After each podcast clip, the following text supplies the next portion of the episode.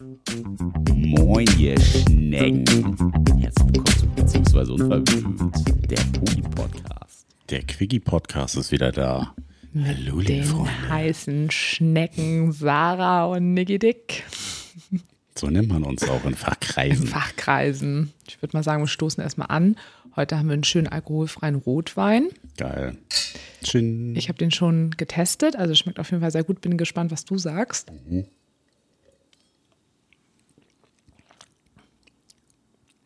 Oh ja, Also ich finde ihn gerade im Nachgang sehr gut. Ne? das ist wieder ein guter. Ja, ne? Finde Mhm. ich nämlich auch. Ja. Kommt von unserem Täubchen, von unserem Nachbarstäubchen von Steffi. Gut, Toll. ne? Superklasse, Ja, würde richtig jetzt klasse. sagen. Superklasse, würde ich sagen.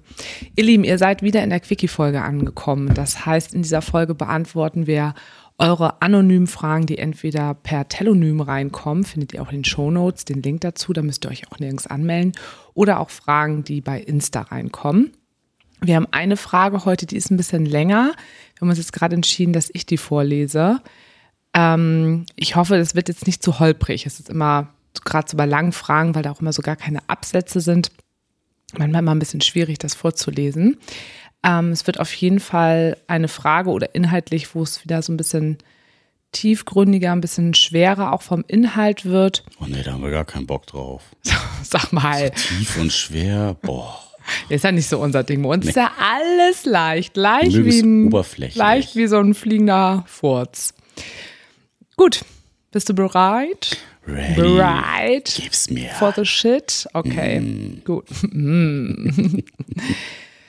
Mm. also. Mein depressiver Partner hat mich plötzlich verlassen, weil er nicht mehr weiß, was er fühlt und gerade in einer depressiven Episode steckt.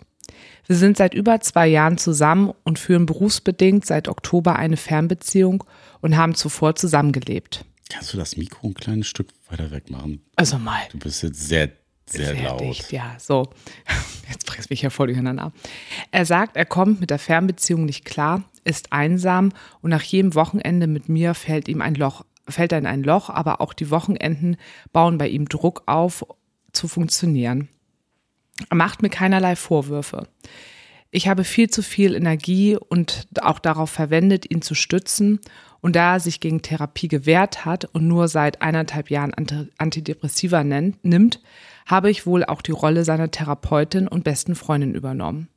Im Lauf der schwierigen letzten sechs Wochen hat er zweimal mit mir Schluss gemacht und zwischendurch habe ich es geschafft, dass er endlich eine Therapeutin aufgesucht hat und nun seine Themen angehen will. Jedoch findet die Sitzung nur einmal im Monat statt, was ich viel zu wenig finde.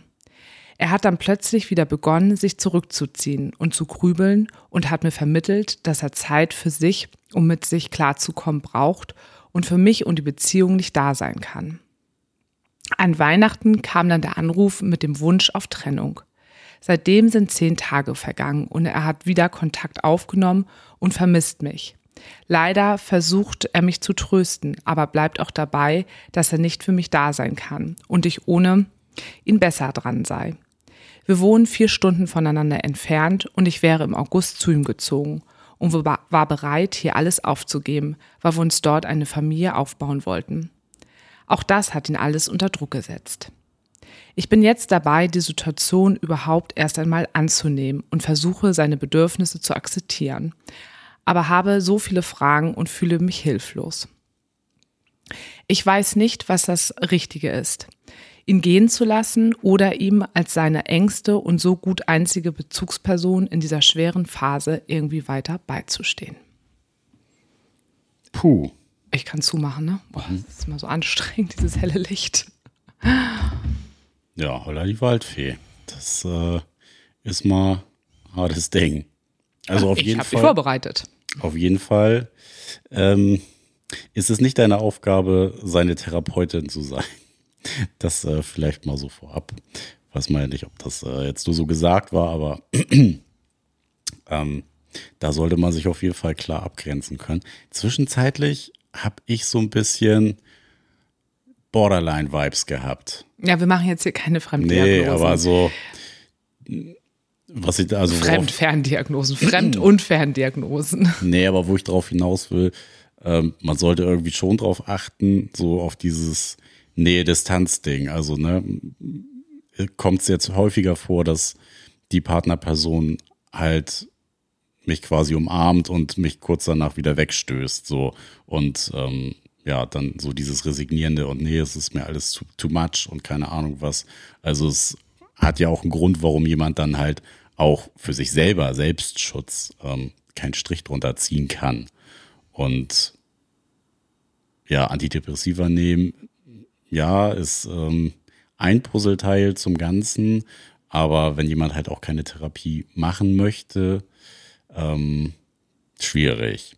Also mit so jemandem dann mh, hm, eine Beziehung auf Augenhöhe, beziehungsweise auch eine Beziehung, die für einen selber gesund ist, zu führen, würde ich jetzt mal so küchenpsychologisch äh, prophezeien, dass das eher gegen die Wand fährt. Oder du dich halt einfach so krass aufgibst und nachher als Wrack vielleicht im schlechtesten Fall sogar ähm, aus dieser Beziehung rausgehst. Also da müsste man oder solltest du vielleicht selber auch nochmal in dich reinhören, zu welchem Preis möchtest du quasi Energie investieren in einen Menschen?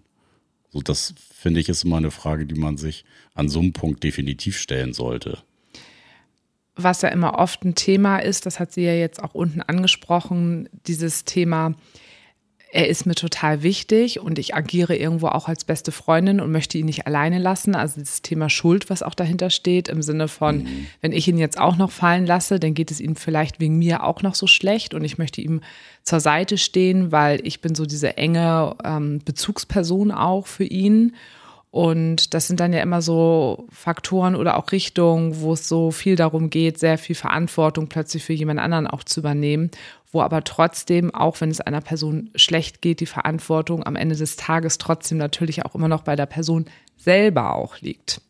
Und das ist ja auch das, was du eben auch nochmal so angesprochen hast. Also natürlich ist es auch so, wir wissen jetzt nicht, was dahinter steht, ob es eine Depression ist oder ob da vielleicht auch noch andere Themen hinterstehen oder andere diagnostische ähm, psychische Erkrankungen mit hinterstehen, das wissen wir nicht. Aber dass du dann natürlich selber auch oft natürlich nicht die Kraft hast, so Verantwortung für dich zu übernehmen. Aber es das heißt nicht nur, weil die Person das gerade nicht kann, dass du das eben übernehmen musst. Und genau die Frage, die Nick jetzt eben auch gerade nochmal so gestellt hat, was möchte ich, ist mir das Ganze, also bin ich mir so viel wert, dass ich sage, ich gebe mich da jetzt quasi auf oder sage ich mir, also, weil oft stellt man sich ja mal die Frage, ja, die Sache an sich ist es mir wert. Und dann vergisst man ja aber die Frage zu stellen, bin ich mir jetzt das wert, in so einer Beziehung aber länger drin zu sein, wo eigentlich so der Fokus überhaupt nicht mehr auf mich gerichtet sein kann und auch die Bedürfnisse, die ich auch selber ja auch habe, auch überhaupt nicht mehr gesehen werden können. Und dann ich mich eigentlich dann ja auch unterm eigenen Wert langfristig dann ja auch ja, verkaufen, aber es ist nicht gerade so selbstwertsteigernd für einen selber. Naja, im Endeffekt ist irgendwie auch so eine blinde Beziehung. Also weder kann der Partner ja ihre Bedürfnisse und äh, ihren Struggle sehen, weil er einfach nur mit sich beschäftigt ist. Und du kannst es ja auch nicht sehen, weil er dich wahrscheinlich gar nicht in seine Welt eintauchen lässt. Also du stehst ja wahrscheinlich auch mit einem Fragezeichen jedes Mal davor und äh, musst immer nur mit dem, was dir zugeworfen wird, von ihm halt agieren. Und da überhaupt ja ein Gefühl für zu entwickeln, ist ja schier unmöglich. So, also ohne, ohne Futter von der Person und wenn jemand dann halt auch gar keine Ahnung irgendwie, würde ich jetzt ihm mal so einfach unterstellen, so über seine eigene innere Welt hat, dann wird es ja auch einfach unmöglich. So, das ist, ne, wie soll jemand, der sich selber nicht kennt, auch auf dich eingehen können. So, das funktioniert. Also wenn er noch nicht mal so viel Selbstfürsorge für sich selber tragen kann und sagen kann, so, ey, und das und das bräuchte ich jetzt, ne? Oder mir geht's deswegen oder deswegen so oder so. Ähm, das hat ja auch viel, viel mehr dann halt mit der anderen Person zu tun. Und da wird ja super viel dann halt auch hin und her projiziert von beiden Seiten. Und auf der anderen Seite ist es ja auch so, dass du ihm ja auch nicht unbedingt dabei hilfst, wenn du auch die ganze Zeit immer für ihn auch da bist, weil es oft auch einfach so ist, Menschen merken natürlich auch erst, dass sie sich Hilfe holen müssen, klingt immer hart, aber wenn sie auch wirklich auch das Leid, auch das Leid, den, Das Leid. das Leid, ja, das Leid auch wirklich spüren. Und wenn dann aber natürlich immer eine Partnerperson oder eine Freundin, das muss ja nicht nur eine Partnerperson sein, immer wieder da ist, die in dem Moment alles auffängt und die Verantwortung für dich mitträgt, dann unterstützt du quasi auch immer weiter diese Erkrankung oder auch diesen Prozess, dass er nicht selber in diese Verantwortung einfach reinkommt. Und das, also im Endeffekt hilfst du ihm damit auch einfach überhaupt nicht. Und was du eben auch schon gesagt hast, Nick, ist ja auch das Thema, was ich auch komisch fand, dass, dass du geschrieben hast, er möchte eigentlich selber auch gar keine Therapie machen. Also irgendwie fühlt es sich auch so an, als hätte er jetzt die Therapie vielleicht auch so für dich oder für die Beziehung gemacht. Was auch immer ein schwieriges Thema ist, weil eine Therapie muss von einem selbst herauskommen, weil dann eben auch dieser Wille, ich möchte auch wirklich was verändern, mehr dahinter steht. Dann fand ich es auch ein bisschen komisch, nur einmal die Woche Therapie. Kann natürlich sein, dass Nee, erstmal. einmal im Monat. Äh, einmal, was? Ja. Einmal, meinte ich auch, Entschuldigung, einmal im Stimmt, Monat. ja, das ist auch. Gut, kann natürlich sein, dass es eben ne, die probatorischen Sitzungen sind. Das wird ja oft am Anfang gemacht, wenn noch kein Platz frei ist, dass man die probatorischen Sitzungen erstmal über einen längeren Zeitraum schiebt. Das kann es natürlich sein. Wenn das langfristig ist, finde ich das irgendwie ein bisschen komisch, weil ähm, eine fundierte äh, TP oder VT oder Psychoanalyse oder so findet auf jeden Fall öfters statt. Und das finde ich auch irgendwie ein bisschen seltsam. Ähm, ja, also so mein erster Impuls ist wirklich, guck, dass du dich gut um dich jetzt wirklich einfach kümmerst, dass du schaust, was dir gerade im Leben gut tut und dass du versuchst, dich ein bisschen mehr von ihm einfach abzugrenzen und nicht die ganze Zeit wartest, will er jetzt mit mir zusammen sein? Also gibt er mir jetzt irgendwie diesen Kuchen oder äh, verlässt er mich wieder? Also was du ja eben auch gesagt hast, Nick, ne? Also dieses Nähe-Distanz-Ding, also es ist ja wie Zuckerbrot und Peitsche und du bist quasi in der Opferrolle, weil du einfach immer nur reagieren kannst, okay, ich bin glücklich, wenn er quasi zu mir kommt und dann bin ich aber wieder zutiefst betrübt, weil er mich wieder fallen lässt, sondern halt selber für dich eine Entscheidung zu treffen, was möchte ich in meinem Leben? Möchte ich so leben und was kann ich dafür tun, dass es mir selber einfach besser geht und ich nicht in einer Opferrolle bin, sondern selber auch für mich Verantwortung trage und für mein eigenes Leben. Ja, ich glaube, da ist das auch wirklich ratsam, mal ein bisschen Abstand zu der ganzen Sache auch zu gewinnen, um überhaupt mal ähm, in dieses Fühlen reinkommen zu können, weil im, im Moment ähm, ist sie ja auch gerade nur so im Agieren. Also kann ich mir gut vorstellen, dass es so gerade gar nicht äh, um ne, das Oder eigene beim Bedürfnis. Reagieren ist, ne, Genau. was sie eben bekommt und was nicht.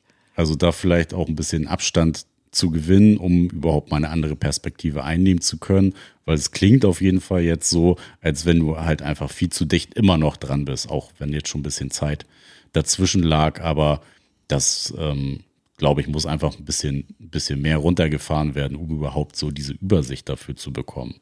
Und Trennung bedeutet immer erstmal trennen, also sich von einer Person physisch und psychisch trennen. Das heißt erstmal sich nicht sehen, erstmal vielleicht keinen Kontakt zu haben, um eben genau das zu machen, was du eben auch gerade gesagt hast, dass man eben diesen inneren Abstand auch erstmal bekommt und überhaupt auch die Chance hat, seine eigenen Gefühle wieder zu fühlen und auch zu merken, wo geht es hier um mich, wo geht es um mein Gegenüber, was brauche ich für mich und was tut mir eigentlich auch gut, um das wieder auch differenziert irgendwo auch klar zu bekommen. Ja. Ich glaube, das haben wir ganz gut vielleicht so ein bisschen nochmal aufgedröselt und dir was an die Hand gegeben, hoffentlich. Kannst du uns ja nochmal schreiben. Es würde uns interessieren, äh, wie es wie es weitergelaufen ist. Genau, wir haben auch übrigens eine Antwort bekommen von der einen Person, die uns letztes Mal gefragt hatte, auch wegen der Sexparty. Ähm, also vielen Dank für deine Antwort und wir sind ganz gespannt, wie das, wie die Party dann sein wird. Du hattest da uns ja jetzt geschrieben, dass es dir auf jeden Fall so mit dem Körperstruggle jetzt auch so nach der weihnachtlichen Völlerei quasi auch ein bisschen besser geht. Und ja, berichte gerne mal, wie die Party dann im Endeffekt nachher war. Wir sind auf jeden Fall neugierig. Jetzt ist die Frage, haben wir noch Zeit für Ja, eine kleine eine Quickie-Frage können wir noch abreißen. Frage? Dann machen wir, also heute mache ich es. Heute gebe ich euch den Sarah geilen macht's Shit. euch heute. Ich mache euch aber richtig. Was hast du heute mit deinem? Ja, du mit deinem Leo-Look hier heute. Ja, überall Leo, ne? Leo an der Schulter, Leo Die auf dem Kopf. Miezekatze. Die scharfe Miezekatze. So, jetzt nehmen wir nochmal eine Frage, wo ich das Gefühl habe, da sind wir schon mal drauf eingegangen, aber anscheinend nicht genau genug. Ich lese sie mal vor. Nachdem ich den gesamten Podcast durchgehört habe, würde mich interessieren, wie ihr zu hierarchischem, zur hierarchischen Polyarom. Also, nochmal von vorne. Nachdem ich den gesamten Podcast. Oh, ich kann überhaupt nicht mehr gucken. Ich hätte auch eine Brille aufsetzen müssen. Das ist auch wirklich. So, nachdem ich den gesamten Podcast durchgehört habe, würde mich interessieren, wie ihr zu hierarchischen Polyamorie und zu Veto-Power steht. Das sind Themen, die ihr zwar ab und an anreißt, aber nie wirklich durchdekliniert habt. Hm. So. So. Also, vielleicht nochmal, willst du kurz nochmal erklären, was hierarchische Polyamorie ist? Die hierarchische Polyamorie ist, ähm, ja, dass quasi zwei Menschen die Hauptbeziehung bilden und alle PartnerInnen, die noch in diesem Konstrukt dann dazukommen, sind quasi dieser Beziehung untergeordnet. Heißt, haben nicht so viel Mitspracherecht oder wie es viele ja auch so umgangssprachlich sagen, sind die zweite Wahl, wenn man es mal so salopp böse ausdrückt. Ähm, genau, Veto-Power ist einfach. Veto-Recht. immer sagen, also egal was man abgesprochen hat, auch immer einen Rückzieher machen zu können oder beziehungsweise ein Veto einzusetzen und zu sagen, so halt stopp, das ist äh, irgendwie für mich nicht cool. Das lassen wir jetzt oder ne, da müssen wir irgendwie nochmal drüber sprechen oder was auch immer. Und da gibt es dann auch keine Diskussion, sondern Veto heißt Veto. Genau. Ja. Also so hierarchische Polyamorie, also ich meine, es ist ja nicht unser Konzept. So, ich kann das schon. Ja, aber trotzdem haben wir es ja irgendwie ja auch schon mal auch schon gelebt. Also es war ja jetzt nicht so, dass alle Beziehungen bei uns zum Beispiel hier mit in unserer Wohnung gelebt haben und Ja, wir jetzt- auch sofort mit denen Gemeinschaftskonto hatten, ein Auto geteilt haben. Also irgendwo nach außen war es ja auch quasi immer noch hierarchisch. Oh, ich hasse dieses Wort. Ähm, auch wenn wir selber zwar unsere Haltung, also unsere Werte sind anders gewesen. Es ist ja mal die Frage, woran misst man das eben? Ne? Misst man das an den Werten oder wirklich an solchen Dingen, wirklich auch an materiellen Dingen zum Beispiel? Wie teilt man sich das oder die Wohnung etc.? Ja, ja, aber also ich finde jetzt nicht, dass wir, wir das so krass gelebt haben. Also so in dem Sinne. Na, ich habe ja auch gesagt, zumindest nach außen kann es so aussehen oder hätte es so aussehen können. So, okay. ähm, unsere Werte waren ja auch immer, ne, dass wir auch eher gesagt haben, dass es alles auf Augenhöhe und wirklich gleichberechtigt sein sollte oder wir auch gesagt haben, wir sind bereit dazu, da auch hinzukommen und das zu erlangen. Es geht ja aber jetzt nicht um uns, sondern insgesamt auch überhaupt, Ja. was, wie wir dazu stehen oder wa- Du bist doch So- dazwischen gegrätscht. also, musst mich ja mal wieder nicht ausreden lassen. sorry. Also ich finde, ich kann, also ich kann schon einige Aspekte davon auch gut nachvollziehen. Also ich könnte mir schon vorstellen, wenn du jetzt irgendwie so Dom-Sub-Beziehungen hast, wo das gut funktioniert, so, weil es halt auch halt eine andere Rolle ist, die eine Person dann in dem Moment auch einnimmt. Ähm, es ist natürlich eine klare Regel, finde ich. Also da ist natürlich so das Gleichberechtigte, glaube ich, schon ein bisschen schwieriger, einfach vom, ja, überhaupt vom, vom Miteinander den Alltag bestreiten, wo vielleicht Leute, die die Partner, also die, die Partnerperson quasi jetzt mit reinholen, ähm, sich die Partnerperson halt trotzdem irgendwie immer unter der, der anderen Person fühlt. Also ich glaube, das ist so, ja, das, wie soll man das am besten erklären? Dum,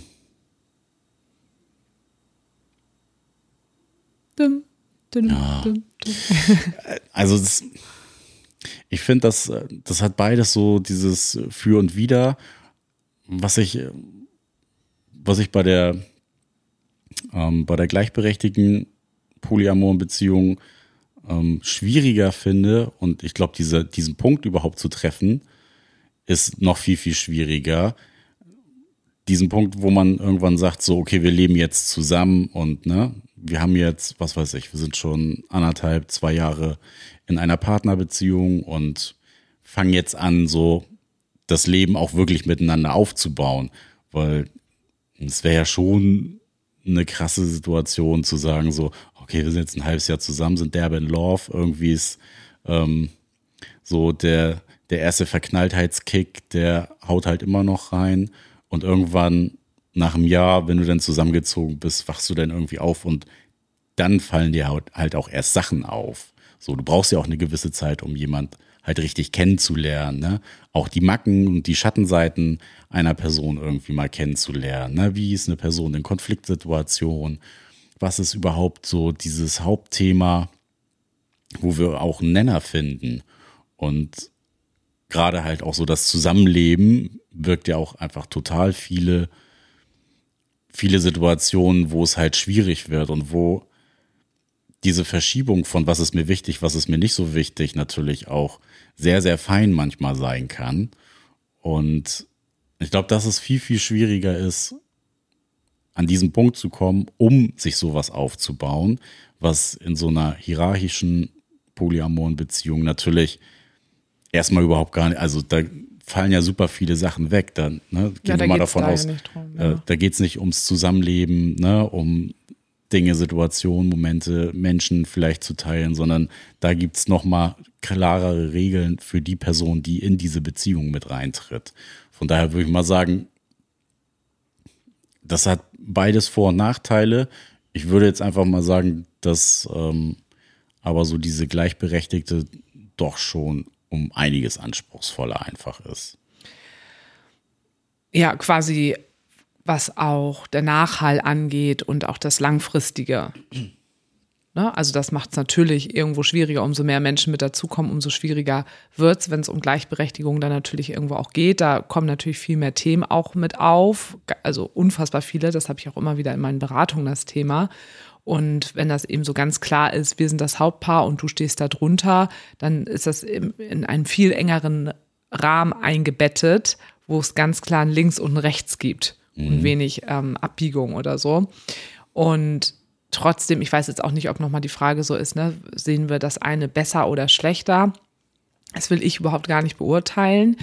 Ich denke einfach, dass bei dem Thema es immer wichtig ist, dass die Menschen, die an diesem Konzept beteiligt sind, dass, dass es denen gut geht. Dass es denen gut geht ja. und dass die wissen, worum es hier gerade geht und was für Erwartungen sie haben können, vielleicht an einer ähm, also an zwei, an ein Pärchen oder welche Erwartungen sie vielleicht nicht haben können. Und es gibt bestimmt Menschen, die sagen, für mich, also wir gehen jetzt mal wirklich von so einem Pärchen und einer Einzelperson aus.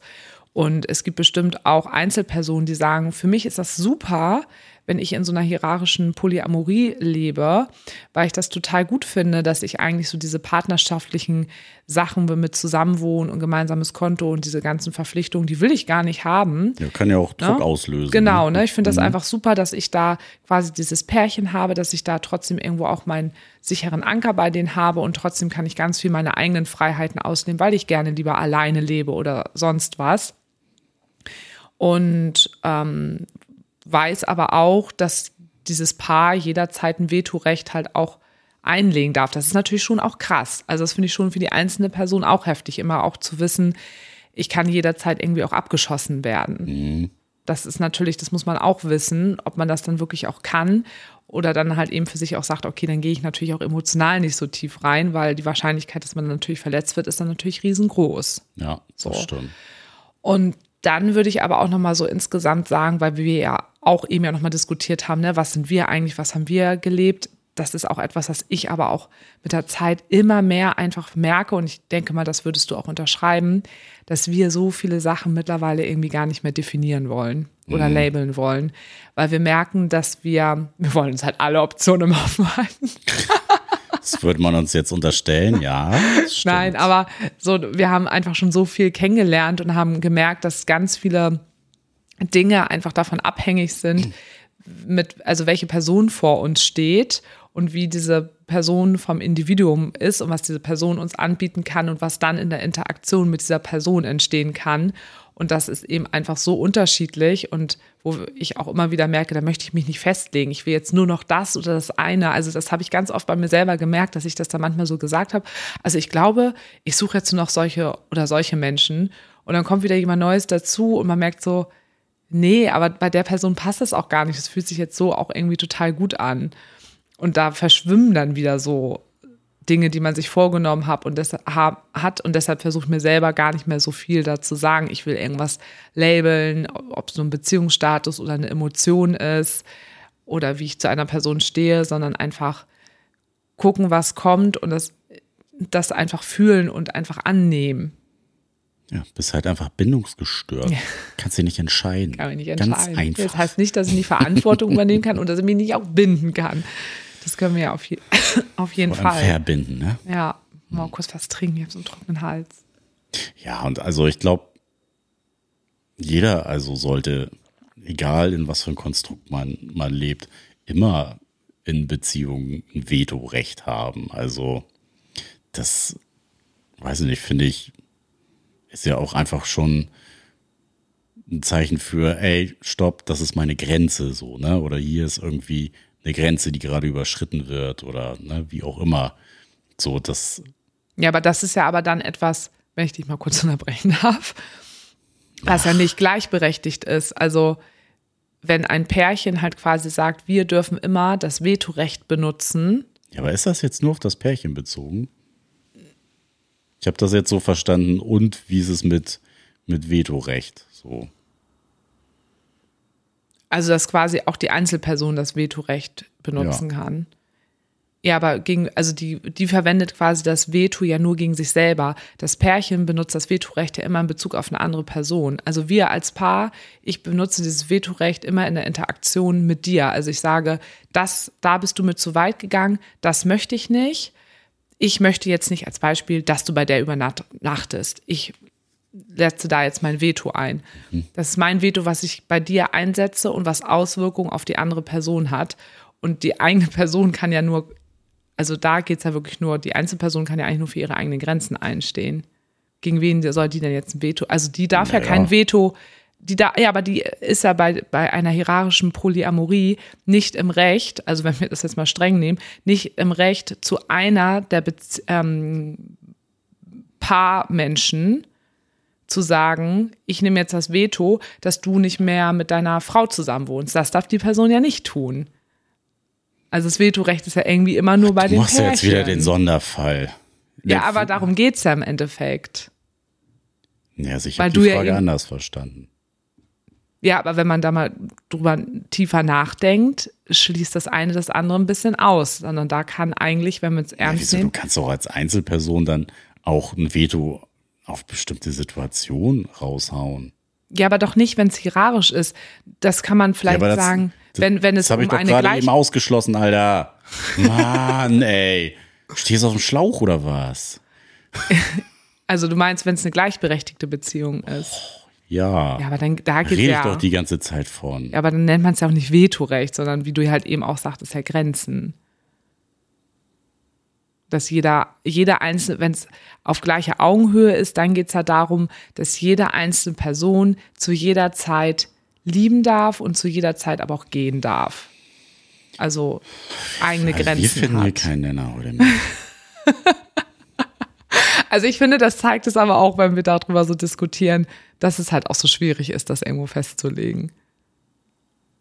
Anscheinend. Ja. Habt ihr da draußen verstanden? Was ist der Unterschied zwischen Veto, Recht und Grenzen. Und wie ist das möglich?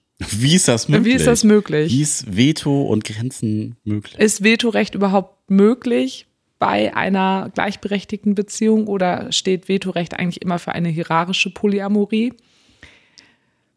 Für mich war es jetzt ein anderes Konstrukt, aber gut. Richtig gut. Vielleicht machen wir auch einfach Schluss. Der Quickie ja. ist ja doppelt so lang wie sonst geworden. Stimmt, der geht schon eine äh, halbe Stunde. Ja. Dann äh, sagen wir mal tschö.